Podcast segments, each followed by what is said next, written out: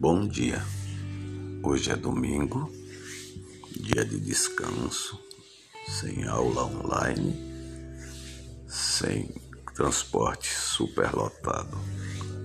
Mas também esse sem deve ser sem aglomeração, sem grandes festas, porque acabamos de ser campeões mundiais de morte por Covid e a única forma de ainda minimizar o contágio no Brasil é o uso de máscaras, de álcool em gel e o distanciamento social, uma vez que a vacina ainda não alcançou nem 10% da população.